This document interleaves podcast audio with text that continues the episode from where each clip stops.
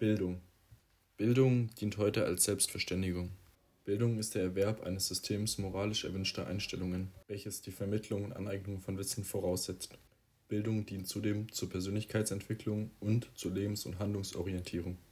Bildung ist zudem ein humanistischer Maßstab vom idealen Menschen in der Gesellschaft.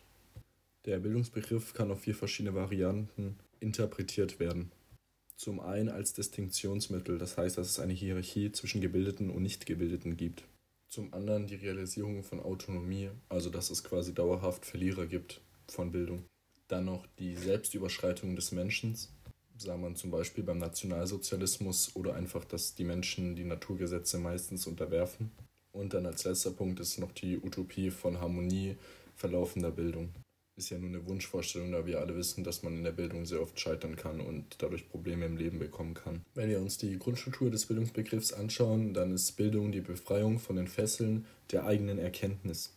Die Bildung nach Platon ist die Suche nach der Ideenwelt des Wahren und Guten mittels kritischer Prüfung der Wirklichkeit. Der Maßstab für Bildung wird verschiedenerweise definiert. Platon behauptet, Maßstab ist die Welt der Ideen. Die gegensätzliche Sicht ist die Sicht der Aufklärung. Dort wird behauptet, Maßstab ist die Vernunft. Kommen wir nun zur Bildung nach Humboldt. Seine Ansicht ist die freie, gleiche Menschenbildung für alle.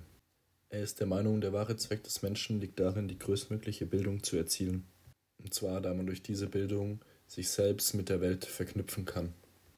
Schauen wir uns nun Bildungsbegriffe von Humboldt an.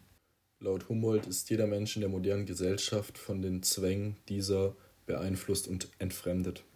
Die Vorstellung von Humanität besitzen meist nur die gebildeten Menschen. Mit diesen selbstbestimmten Möglichkeiten gelingt Gesellschaft. Die Freiheit ist die Grundvoraussetzung für Bildung. Zudem wollte er, dass alle Menschen gleich gebildet werden. Um es nochmal zusammenzufassen, Bildung nach Humboldt ist die Anregung aller Kräfte des Menschen, damit diese sich über die Aneignung der Welt entfalten und zu einer sich selbst bestimmten Individualität und Persönlichkeit führen. Bildung sollte seiner Meinung nach universal, total und individuell sein.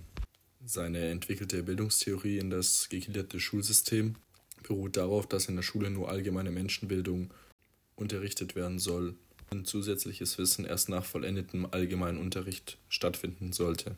Wenn man die beiden Stoffe vermischt, erhält man weder vollständige Menschen noch vollständige Bürger. Humboldts Bildungsreform des 19. Jahrhunderts wollte ständiges Schulsystem ablösen und allgemeinbildende Schulen und im Anschluss berufliche Schulen entwickeln. Kommen wir nun zu Wolfgang Klafki. Bildung sollte seiner Meinung nach dazu dienen, andere Menschen zu verstehen und zu erleben und Momente objektiv sowie subjektiv wahrzunehmen. Zudem sollte man die Fähigkeit entwickeln, selbstbestimmt zu handeln und sich mit Objekten der Kultur und Themen der Gesellschaft auseinanderzusetzen. Der formale Aspekt ist die vielseitige Entwicklung der menschlichen Fähigkeiten. Laut Klafki ist Weiterbildung eine lebenslange Aufgabe. Nun kommen wir zu Klafkis Verständnis der Allgemeinbildung. Zum einen sollte Bildung für alle sein. Allgemeinbildung sollte alle Grunddimensionen menschlicher Fähigkeiten abdecken. Und Allgemeinbildung sollte als Medium für gesellschaftliche Dinge dienen. Kommen wir jetzt zur Bildungstheorie von Wolfgang Klafki. Zum einen die Objektseite, die materielle Bildungstheorie und zum anderen die Subjektseite, die formale Bildungstheorie.